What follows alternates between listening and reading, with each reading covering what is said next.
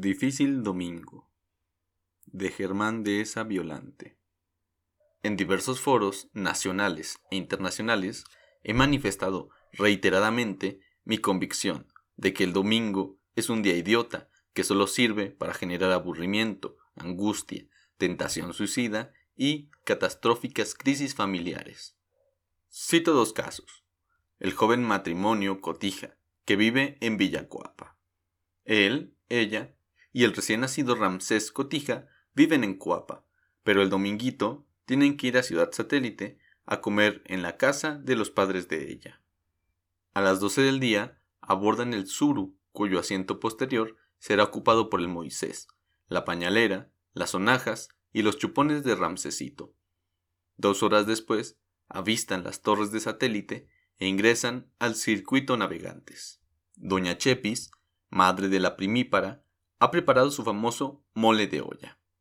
Tan fuerte es la personalidad de la Doña Chepis que en 42 años de matrimonio con don Aníbal Popote, nadie se ha atrevido a decirle que su mole de olla sabe a rata putrefacta. A las seis de la tarde emprenden el regreso. Doña Chepis ha insistido en que se lleven un topercito con mole, porque recalentado está todavía más sabroso. Hora y media después, a la altura de San Antonio, Asdrúbal Cotija, joven y prometedor técnico en informática, trastornado por el mole, comienza a mentar madres. María Fernanda Popote, de Cotija, se suelta llorando y amenaza con abandonar el suru. Ramsesito se traga el chupón y agarra color berenjena. El topercito se destapa y el letal mole baña generosamente el pubis de Asdrúbal Cotija. Los trámites de divorcio comenzarán el lunes a primera hora. Otro caso.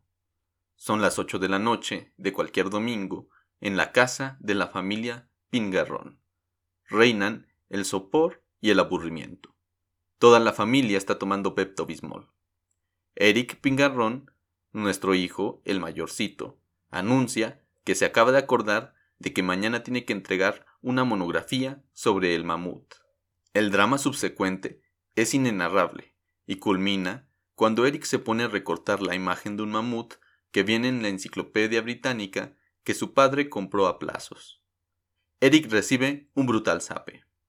Vanessa Rebollo de Píngaro, madre de Eric, habla de violencia intrafamiliar y le dan otro zape. El divorcio ya es un hecho. Un tercer caso citaré.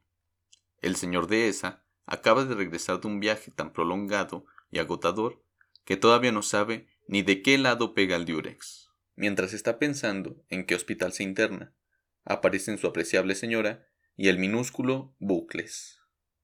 Tienen un maravilloso plan dominical. Vámonos los tres a Plaza Loreto, comemos en el sushi y luego vamos al cine a ver Scooby-Doo. No te preocupes, añadió la Hillary. Desde ayer compré los boletos, porque como lo acaban de estrenar, el cine va a estar retacado. ¿Verdad, papá, que fue una gran idea? Yo ni respondí. ¿Para qué? Odio el sushi. Es que no le pones soya, señaló la Hillary. La soya sabe a emulsión de Scott combinada con tricófero de Barry.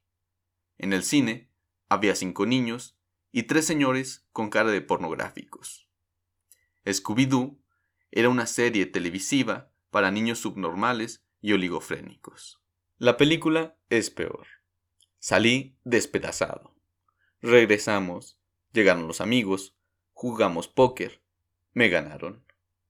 Me puse a leer El proceso, y fue lo más reanimante de la jornada.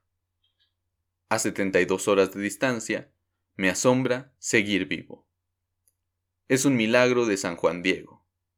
El divorcio es una posibilidad contemplante.